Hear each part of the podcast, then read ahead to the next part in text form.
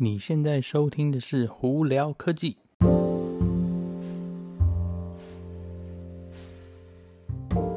五四三二。嗨，各位观众朋友，大家好，我是胡老板，欢迎来到今天的胡聊科技。今天是几号？今天是十月二十六号早上大概九点多。那现在人是洛杉矶时间哦。那今天这一集呢，我们并不是要来聊新闻，呃，因为我上礼拜五的那个 podcast 里头，我有那个提到说，诶，我收到了我订的最新的 iPhone 十二 Pro。那我们今天呢，就来比较详细的那个来聊聊有关我到底应不应该要升级到 iPhone 十二或 iPhone 十二 Pro 啊。那前提是我在这一集里头并不会聊到 Pro Max，为什么呢？因为第一个 Pro Max 还没出来。那第二个呢，如果要萤幕大的人呢，十个里头九个应该都会升级啦。呃，尤其是那个价位的关系，所以我觉得它因为比较它偏向是金字塔尖端的一个产品，所以多数要买的人应该都会买。我就算是我跟他讲说不要买或怎样没建议不要买或怎样没，他应该都还是会买啦。所以呢，我就没有想要去，然后去探讨有关到底该不该买 Pro Max 哦。但是我觉得从比方说一个正常的消费者呃角度的话，如果你现在比方说是用十一或更早的手机的话，诶，或许是一个不错的时机去跳到十二或十二 Pro 哦。呃，那在这边我先跟大家讲一下，因为我并不是很了解台湾的呃呃手机的那个应该算是服务的那个生态模式哦，比方说电信公司的生态模式啊等等之类，所以我在这里就不会去立呃去探讨有关台湾的这种升级的这种什么签约的那种那个呃。特别优惠啊，在台湾的等等之类的。那在美国呢，我会大致跟大家这边了解一下，说美国这几家大的电信公司，比方说 AT&T 啊、Sprint、呃 T-Mobile 还有 Verizon，它到底有什么样的优惠方案哦？那这边的前提，我跟大家讲说，今年呢，嗯，我个人觉得，的电电信公司也好，还有苹果也好。呃，因基本上是有非在做非常大的手笔在抢市场哦。呃，那为什么我会这样说呢？我等一下就跟大家来解释一下。OK，那我们现在开始就来聊有关呃，到底应呃 iPhone 十二或 iPhone 十二 Pro，你到底应不应该升级呢？OK，我们现在就开始吧。好，这在我这几天用的情况来看呢，我会跟大家讲是说，嗯，如果要一个很快很简单的一个建议的，我会说，你如果是平常只是用手机，比方说打电话、发简讯、做一些基本的回 email 啊，看看自己的网银啊，呃。等就是没有说特别需大的需求，比方说你并没有在玩游戏，或者你并没有做一些非常呃就是复杂的事情的话，基本上呢，嗯、，iPhone 应该是可以对你来说应该是可以隔代升级的哦。我为什么这样说？因为嗯。这次的十二跟十二 Pro，它并没有一些特别非常非常需要升级的东西。你如果是跟 iPhone 十一比的话，你如果是 iPhone 十一之前手机，比方说 XS 啊或 X 啊，或者是八等之类的，哎。可以升级，呃，因为这次的呢这些优惠方案其实对你来说都蛮好的哦。那我我用那个 Spring 跟 T-Mobile 打个比方好了，因为 Spring 跟 T-Mobile 呢，因为基基本上今年已经合并了嘛，那他们呢，呃，基本上目前如果没错的话，应该是基本上可能比 T AT&T 或者跟那个 Verizon 都还要大了。呃，But anyway。呃，我用 Spring 跟 T-Mobile 来打个比方是 OK，它基本上呢来说，你今天如果是 iPhone 十一的用户好了，呃，你如果订 Pro 或十二，呃，经过苹果的网站或者苹果店里头买的话，你可以把十一就是我们 Trade-in，就是就是我们讲说换回去给苹果，那苹果会给你三百五十块钱，只要是情况好的话。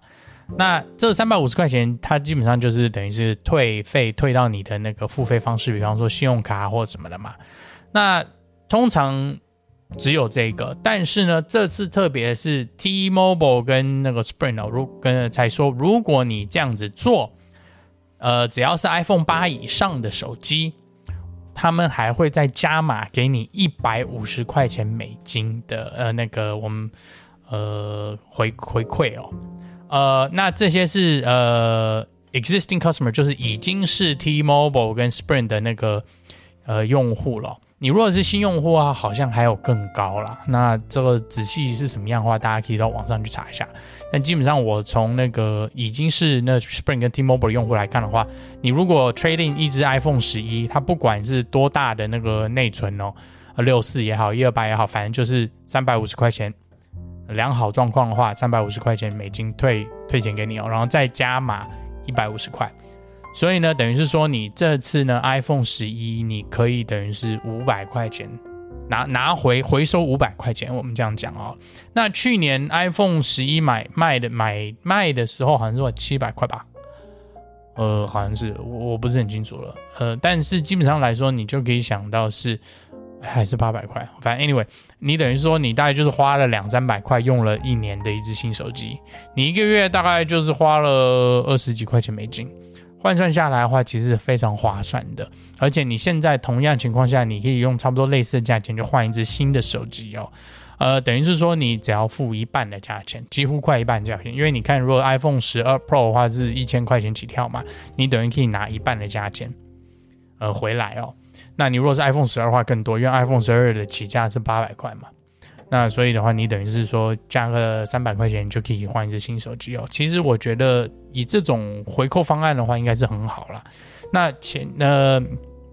你如果是 iPhone 十一之前，比方 XS 啊、X 啊或者八的话，我觉得更应该这样子做啦。因为我觉得以正常的消费者来讲，隔代升级，就一只手机用差不多用两年，然后每隔一代买换一支新的，应该是很正常的一件事情。呃，好。那我再来这边会跟大家讲说，呃，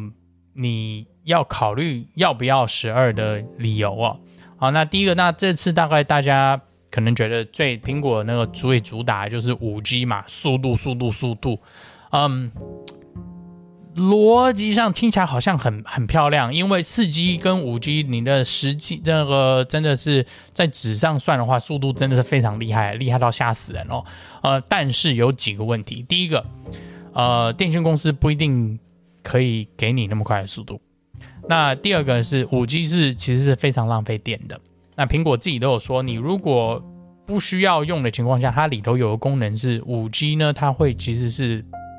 呃基本上是没有在用。平时呢待命的时候还是是用四 G LTE 在那边做基本的那个连接哦。所以呢，五 G 并不是百分之百那个一直都是在。被利用的，当然你可以把这个功能打开，可是你打开了以后呢，你就会知道说，诶，它耗电速度会会快许多。好，那再来呢，嗯，我我刚刚有讲嘛，呃，电信公司呢，呃，不一定有那些塔台。我为什么这样说呢？嗯，因为我现在在我家这里，因为我家我是不是本身是用 T-Mobile 的，那在我家这边呢，收讯说不是没有那么厉害，就大概是两格吧。那上传的话，大概就是三到五。大概就是很很很坚强的。那下载的话大概是五十。其实说真的，嗯呃，在家里我不太在乎它的讯号的问题，因为主要在家都是 WiFi 嘛。但是你如果出去两格的话，你差不多就是这种速度啦。那呃，在台湾的听众会觉得啊，这种速度听起来好像只有三 G 嘛，或怎样，就是很早期的事情。没错，因为美国呢，它这边因为人口密度没有像亚洲那边多的关系，所以他们的塔台的那个相对能搭载速度，它就是分的比较散。所以呢，大家拿得到的速度呢就没有那么快啦。呃，但是基本上，我个人觉得，你手机其实你真的要那么快吗？嗯，用不太到。呃，因为你又不是手机一天到晚在下载大大大的什么档案啊，然后你也不是一天到晚在那边无条件在那边看看影片啊或者影片。其实说真的，需要这么快速度吗？嗯，以够用来讲，我觉得数四 G 根本是绰绰有余啦。OK，呃，那五 G 呢，同样同样的情况，在我家同样也是两格的收讯哦。呃，我大概可以充到一百六。一百六的下载，M 一百六 Mbps 的下载，那上传大概是八到十了，那当然快很多，对，差不多三将近三倍吧。呃，但是 again，我这边在在讲说，你如果是一个就是比较会想要省钱啊，或者是那个你觉得是你要就是经济实惠，要到效益，你要有一个 CP 值高的情况下的话，我觉得五 G 目前呢还算早期啦。呃，虽然是说在美国的话，五四 G、五 G 的价钱其实是一样的，所以呢，相对来说，你你也不会因为说付了钱，结果呢，呃，五 G 有你不去用它，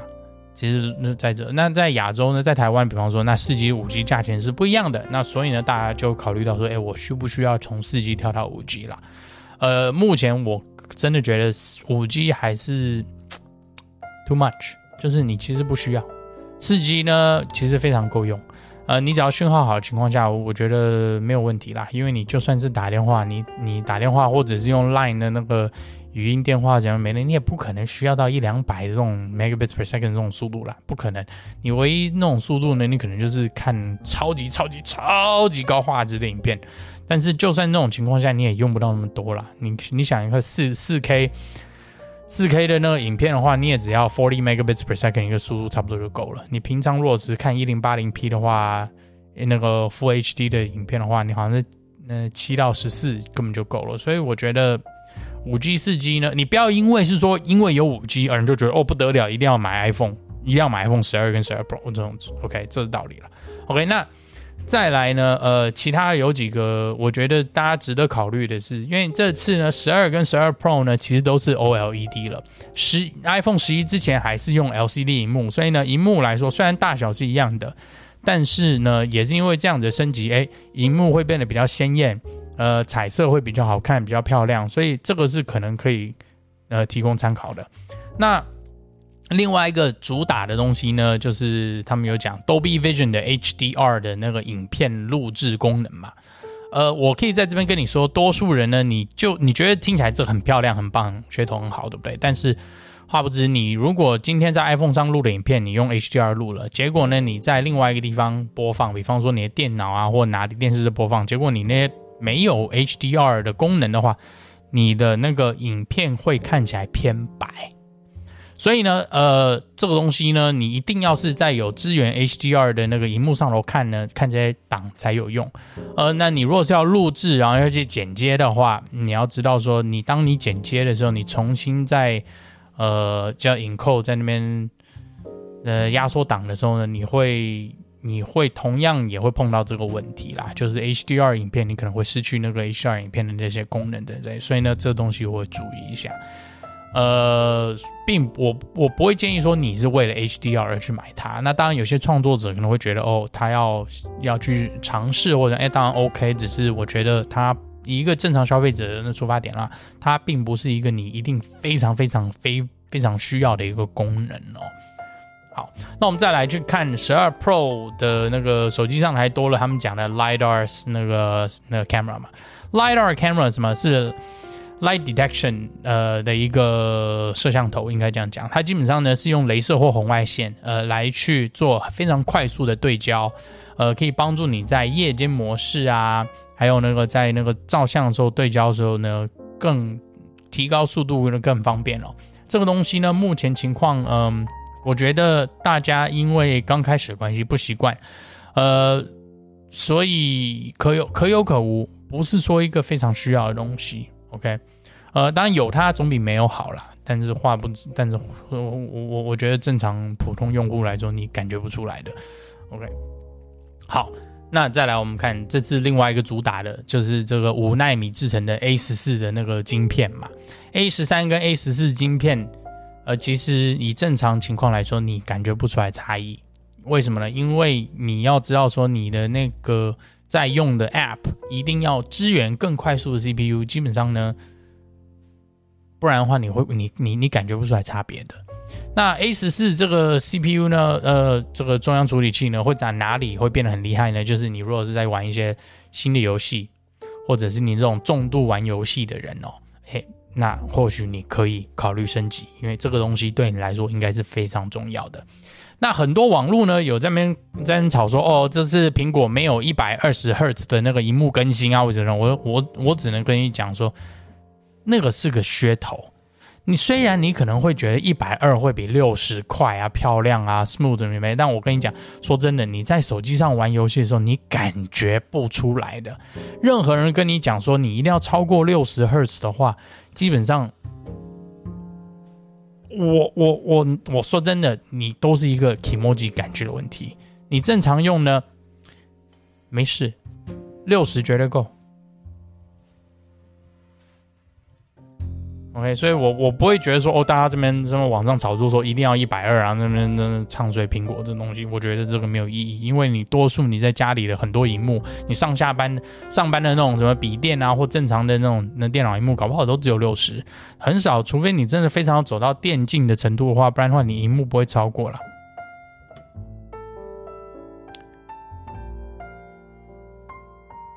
好，MagSafe。嗯，是一个功能，就是那个磁铁的那个无线无线充电磁铁磁铁吸盘的那个功能嘛。嗯，可有可无啦，呃，意义不大。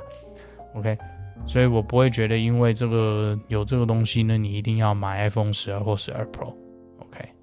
所以那再来呢，主要大家可能会感觉到说照相机的功能的差别啦。从十一到十二的话，嗯，差别不大。说真的，以照相功能差别不大，你唯一可能会比较注意到，就是在影片的录制功能啦。因为呢，呃，影片录制功能呢，它这次多了 HDR 的影片嘛，所以多多少少还是会有一些差别啦。呃，但基本上来说，你如果真的是对嗯、照片啊，还有拍影片那么有高需求的人的话，我想你应该都是用到 Pro 了啦。所以你不会是 Between 十一跟十二在那边去做改。去去改变，但是我觉得以性价比来说，哦，呃，这次十二 Pro 会比十二的性价比好，为什么呢？我等下再跟你讲。好，我们再回到照相机的部分了。呃，前置相机呢，呃，改变有没有差呢？嗯，从十一到十二跟十二 Pro 的话，呃，还好，基本上就是多了一点点小功能，呃。什么？比方说夜间夜间拍照，你现在也可以用前置摄像头啊等之类。但我觉得 OK，没有是说特别需要一定必须要的一些功能在上头了。呃，但是你如果是十一之前的手机的话，哎，这次就可以考虑了。好，那其他的呃，就也没有说太多太大的差别了。那这次有很多人在那边吵说，哎，手那个。iPhone 十二跟十二 Pro 的那个电池竟然变小了，呃，我是觉得说，你就算小了三到五个 percent 或十个 percent 的话，我说真的，你多数人呢，呃，感觉不出来，因为你要么就是随身会有充电头或怎样有的没的，要么你就是会有带了一个随呃充充电宝，就随身随身充在身上。我觉得这东西呢，嗯、嗯，大家可以吵啦，但就是只是比偏向比较吹毛求疵的一件事情。OK，好，那我们现在回到来说，我为什么会觉得十二 Pro 的性价比会比十二好呢？主要是因为这次苹果的价钱的定位比较不太一样。呃，为什么呢？呃，因为虽然是说你在美国的 iPhone 十二的起价是七百九十九块钱，就是八百块钱，但是中间其实有包括嗯电信公司的一个小补助，三十块钱的补助哦。呃，但所以你如果把这个补助拿掉的话，你如果是买空机的话，其实价钱是八百三十块钱美金。那八百三十块钱美金呢，跟 Pro 版本差了，Pro 是一千美金起跳嘛，其实就只差了一百七十块钱美金哦。那你再来另外一个大家可能比较没有注意到的是，呃，iPhone 十二的那个内存起跳是六十四 GB，但是 Pro 版本的起跳是一百二十八 GB。你如果把那个 iPhone 十二就是选配到一百二十八 GB 的内存的话，你会发现到说它还要再加五十块钱。所以就是我们刚刚讲的八百三再加五十块就变成八百八，两个价钱差价就变成一百二十块钱了。那同样多个一百二十块钱，但也就是它三千六美金，不台币吧？你会发现到说，Pro 给的功能比十二基本的十二好，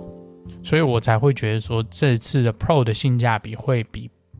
iPhone 十二的基本款好，主要也是差在这边。那大家有一些比较看不到是 Pro 版本的里头的 RAM 会比较高，我记得是六 GB。那十二的话，好像只有是四 GB 起跳，所以在这边呢，相对来说，Pro 的那个运算速度呢也会比较快，所以我才会觉得说这次的呃十二 Pro 的性价比会比十二好，而且因为这次在基本上每一个国家，呃，尤其台湾跟美国这边哦，呃，这些电信公司就是在大手笔在那边拉客人嘛。所以呢，你同样的那个补助呢，或者是拿到现金回扣呢，应该都蛮好的，所以我才会说，那你为什么不这次就直接趁这机会呢，买到 Pro 版本？哎，或许呢，你真的会觉得，哎，Pro 比基本款好很多。好，那我再来分享一下我大概用了这几天这个十二 Pro 的一些呃想法。我觉得，嗯，呃，以从我的角度来说呢，我也没有感觉到说哪个东西。好，哪个东西不好？因为对我来说，每年换 iPhone 基本上呢，呃，使用起来其实是一样的。很多东西的呢升级呢，其实你感觉不出来。但是你真的开始比较的时候，你会发现到说，哎，比方说，呃，照相虽然人家用起来是一样的，但是很多后很多东西呢，都是苹果在没有后置就已经帮你已经在里头处理好，所以其实照片起来，哎，会比较好，会比较漂亮。哎，这是一定的嘛。影片呢，同样道理，因为他们很多东西都是在里面，就是你看不到的地方就已经帮你做换算，帮你做处理了，所以呢，你也会比较好。基本上来说，苹果的方针一向就是让你最简单的使用，达到最好的效果。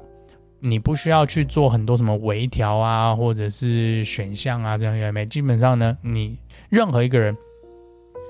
那个拿起这他的手机。就可以很容易的上手哦，这也是苹果的出发点啦。呃，我今年会，如果你真的问我说今年应不应该升级的话，我会建议说，只要是电信公司的优惠方案对你来说符合你的，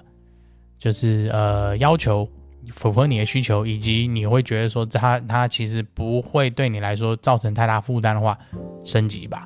但是我不会建议说，你如果它会造成你负担，或者你你变成说是你可能要刻一个月的泡面，要怎样才有办法买的话，哎，其实说真的，那你应该考虑说，这并不是是一个你该买的一个东西哈。OK，好，大家如果有什么问题的话，可以经过 Anchor 发语音简呃讯息给我，或者是在 Facebook 还有 IG 上头发简讯给我，我都会帮大家回答。呃，大家如果还想更了解这个这几个差别的话，我也有一个 YouTube 影片，在我的那个 YouTube channel 上头去那探讨这个 iPhone 十二的一些呃开箱啊，还有一些里头的那个功能啊，大家也可以去看哦。OK，好，那我是胡老板，我们下次见喽，拜拜。